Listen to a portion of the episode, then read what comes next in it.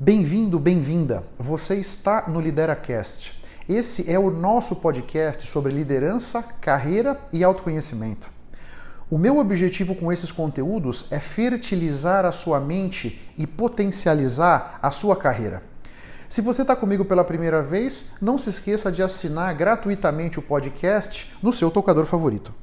Eu posso ajudar a preparar a sua equipe de liderança com palestras, workshops ou mentorias. Caso você tenha interesse, eu estou à sua disposição, seja no Instagram ou no LinkedIn, para a gente trocar ideias. Você tem na descrição do episódio os links das minhas redes sociais. Ah, e outra coisa, eu tenho um grupo sobre liderança e autoconhecimento no LinkedIn. Caso se interesse, vai ser um prazer trocar ideias com você por lá também.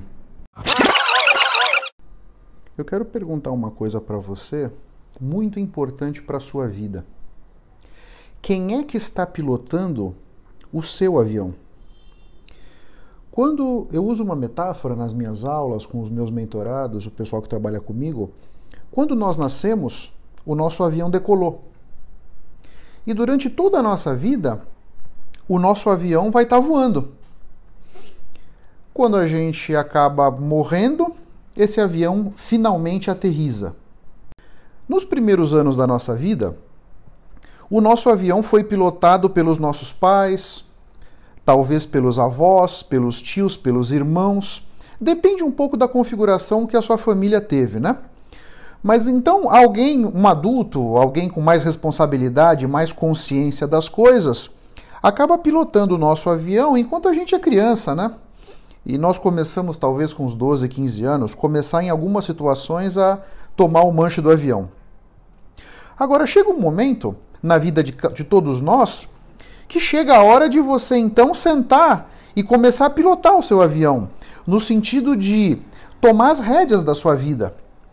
Mas algumas pessoas acabam não fazendo isso. Algumas pessoas acabam permitindo que outros continuem pilotando o avião dela. Às vezes por medo, às vezes por uma incapacidade de decidir para onde ir, insegurança, comodismo, inércia, falta de capacidade, falta de objetivos na vida. O grande ponto aí é o seguinte: quando você permite que alguém pilote o seu avião, e esse alguém pode ser o seu marido, pode ser a sua esposa, pode continuar sendo seus pais, que continuam pilotando o seu avião mesmo depois de você estar adulto. Enfim, pode ser um amigo, enfim. Sempre que você permite que uma outra pessoa pilote o seu avião, essa pessoa vai levar o seu avião para o lugar que ela acha que o seu avião deve ir. E esse lugar não necessariamente é o lugar que você gostaria que o seu avião fosse. Então, quando você leva a sua vida no banco do passageiro e permite que uma outra pessoa pilote o seu avião no sentido de tomar decisões por você, no sentido de decidir uma série de coisas sobre a sua vida, você está delegando para o outro a autonomia para decidir uma série de coisas sobre a sua vida e você acaba indo como um barquinho de papel na correnteza. Você vai sendo levado sem propriamente saber para onde você está indo, sem saber aonde que você vai parar. De alguma forma, você se identificou com essa descrição? Você já tinha parado para refletir quem é que está pilotando a sua vida? Você tem consciência da importância disso? Porque na medida em que nós estamos num mundo muito, muito acelerado, inclusive hoje eu escutei uma frase muito interessante, nós não estamos numa época de mudanças, nós estamos numa mudança de época. Então, nessa velocidade, essa, esse ritmo de mudança 360 graus que a gente está exposto, qualquer dia, semana, que o seu avião vai sendo levado para uma direção diferente daquela que você gostaria que ele fosse, é uma perda incrível para a sua vida, porque os resultados que você poderia alcançar caso o seu avião tivesse indo na direção que você quisesse que ele fosse, pode ser que você não tenha tempo de reverter isso aí.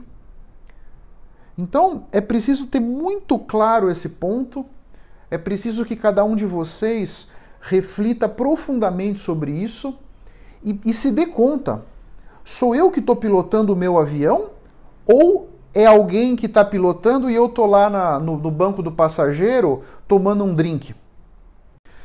Para você que está pilotando o próprio avião, meus parabéns. Meus parabéns. Avalia direitinho o rumo que você está dando para o seu avião e siga em frente, em busca dos seus sonhos, em busca daquilo que você quer do fundo do seu coração.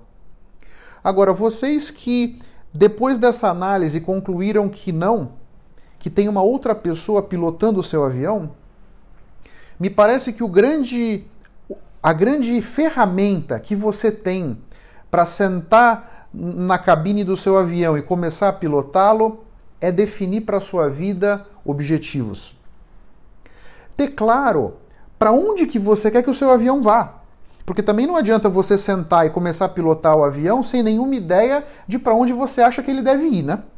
Então, o primeiro ponto é olhar para a sua vida e definir o que, que você quer, definir objetivos. Objetivos claros, objetivos desafiadores, objetivos por escrito. Na medida em que você definiu para a sua vida esses objetivos, você então vai ter claro para onde eu quero que a minha vida vá. Porque para atingir esses objetivos, você vai ter que caminhar nessa direção. E assim você vai saber para onde você deve levar o seu avião, de maneira a que você caminhe ou voe na direção daquele lugar que você gostaria de ir, na direção daquelas coisas que você quer fazer do fundo do coração, daqueles, daqueles, daquelas tarefas, daquelas atividades, daqueles objetivos que vão te elevar o espírito, que vão te engajar nas coisas.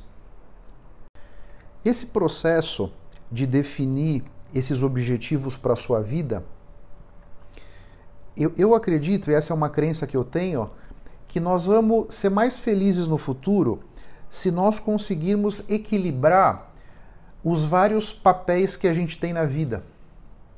Então, na minha cabeça não faz sentido eu traçar objetivos para minha vida, por exemplo, apenas sob o prisma profissional porque eu vou caminhar naquela direção, eventualmente eu vou me tornar um profissional de sucesso, mas aí a minha vida pessoal, a minha vida familiar, a minha vida espiritual, pode ser que eu não tenha dado a devida atenção.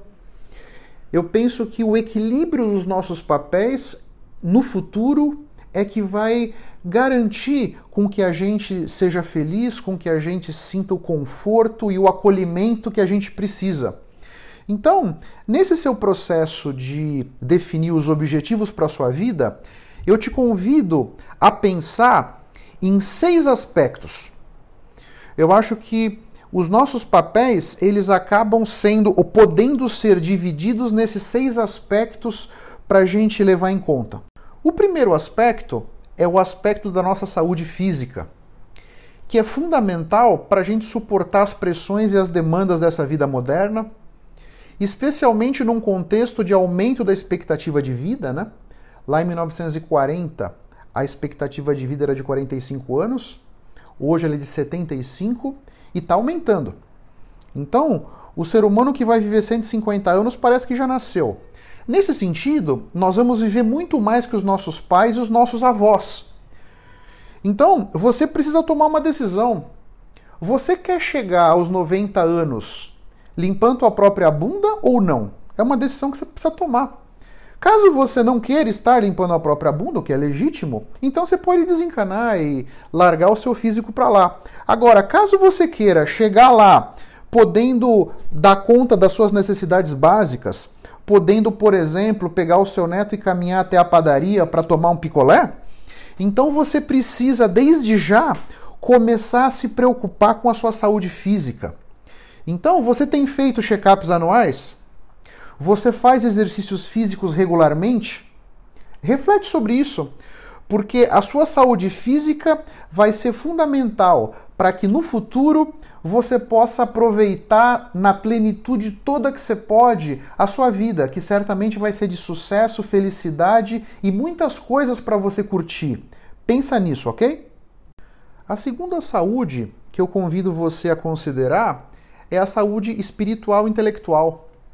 Então, tem um estudo do Instituto Nacional de Saúde dos Estados Unidos que diz que as pessoas que preservam algum tipo de espiritualidade vivem em média 29% mais.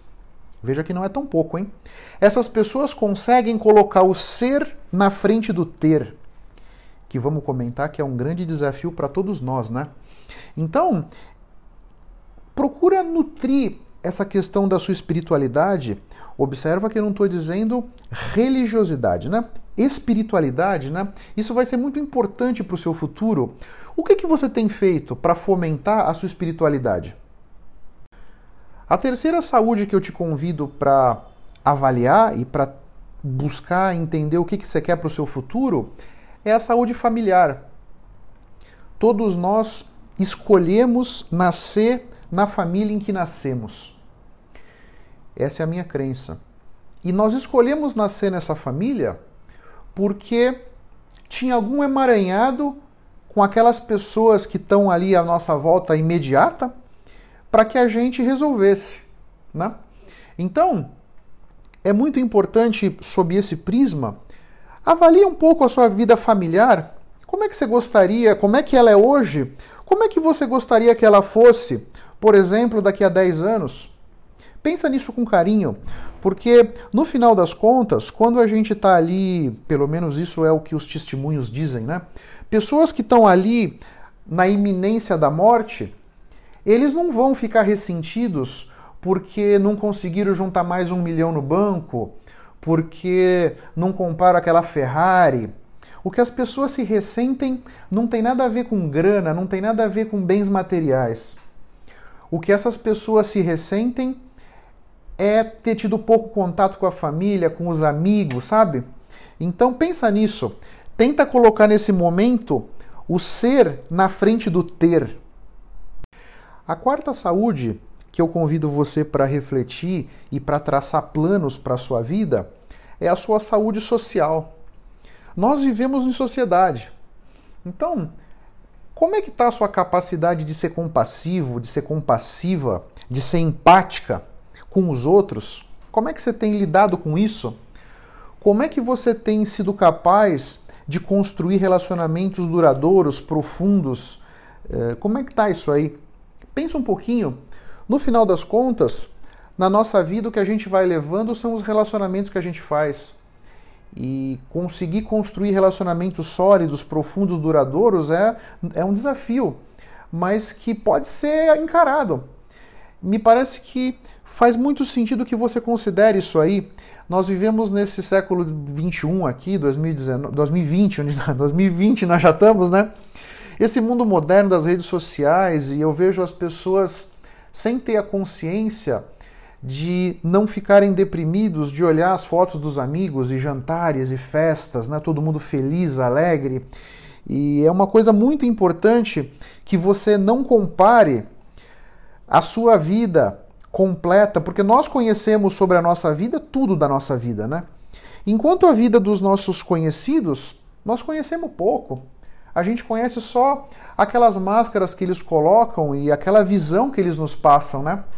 Então, de repente, eu vejo muitas pessoas se achando piores do que são, porque a vida deles não se compara com os colegas que viajam e jantares, festas e diversões e mulheradas, etc puxa vida, eu, eu tenho a nítida impressão que quando a gente olha para as redes sociais das pessoas, a gente tem que ter dois pés atrás, né? Porque as pessoas só vão mostrar ali aquilo que elas querem, aquilo que elas acham que seria legal de que os outros vissem sobre a vida delas, né? Normalmente aquilo que a gente vê não é o real. Então avalie um pouco sobre a sua saúde social. O que será que você poderia melhorar nesse sentido?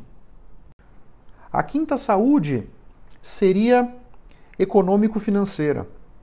Então, definir objetivos financeiros com base no que você sente que o seu coração está te dizendo que realmente é importante, sabe? me parece muito importante que você tenha claro o que é riqueza para você. Quanto você precisa para se satisfazer? Porque pode ser que você já tenha chegado nesse número que te satisfaria, só que você nem sabe, porque você talvez nunca tenha pensado sobre isso, sabe? Então, reflete com carinho, porque claro que a questão de grana é importante e não podemos menosprezar isso aí para que a gente possa fazer as coisas, viajar, comprar as coisas, mas o dinheiro em si não é nada. O dinheiro é só um meio para que a gente faça as coisas legais e comparta com os outros e se divirta. Pensa nisso. Reflete um pouquinho como é que você gostaria de estar daqui a 10 anos financeiramente. A sexta saúde, e não é porque ela é a última, ela é a menos importante, talvez seja das mais importantes, nossa saúde ecológica. Porque se a gente não fizer nada pelo planeta, meus caros, nós vamos chegar lá na frente, é capaz que a gente possa viver até os 90, eu tenho 47 anos, né? Pode ser que eu viva até os 100, só que tem que ter um planeta lá, lá na frente para eu poder viver nele, né? Se eu sou de 1972, seria em 2072 que eu vou fazer 100 anos. Caramba! Vamos lá, para que eu possa completar os 100 anos, e até acho que chegarei lá, tem que ter um planeta, né? Um planeta habitável, pelo menos, né? Então, o que, que você tem feito para ajudar o planeta?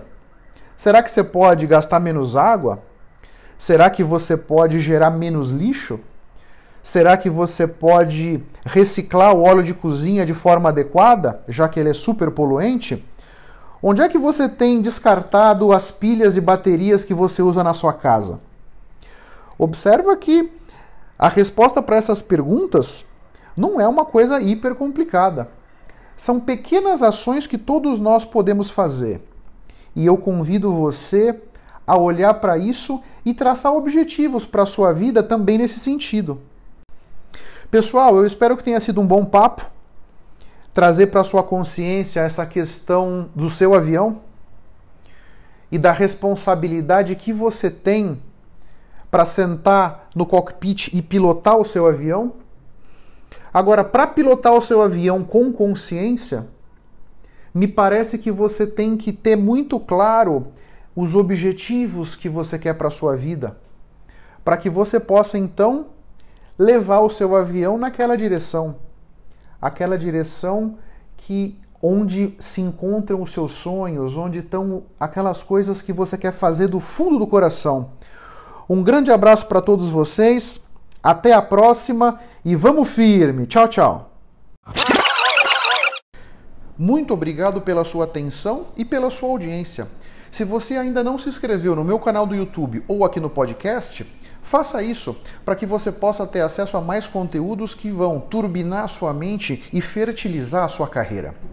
Eu espero que o assunto de hoje tenha sido interessante. Eu espero ter podido trazer para sua consciência conceitos de valor. Posso te pedir 30 segundos do seu tempo? Seja no iTunes, seja no Spotify, faz uma recomendação para o Lideracast. Assim você me ajuda a levar minha mensagem ainda mais longe e impactar ainda mais pessoas como eu estou te impactando. Porque o meu grande objetivo é ajudar todos vocês a construírem a sua melhor versão. Um grande abraço para todos e até a próxima. Vamos firme. Tchau, tchau.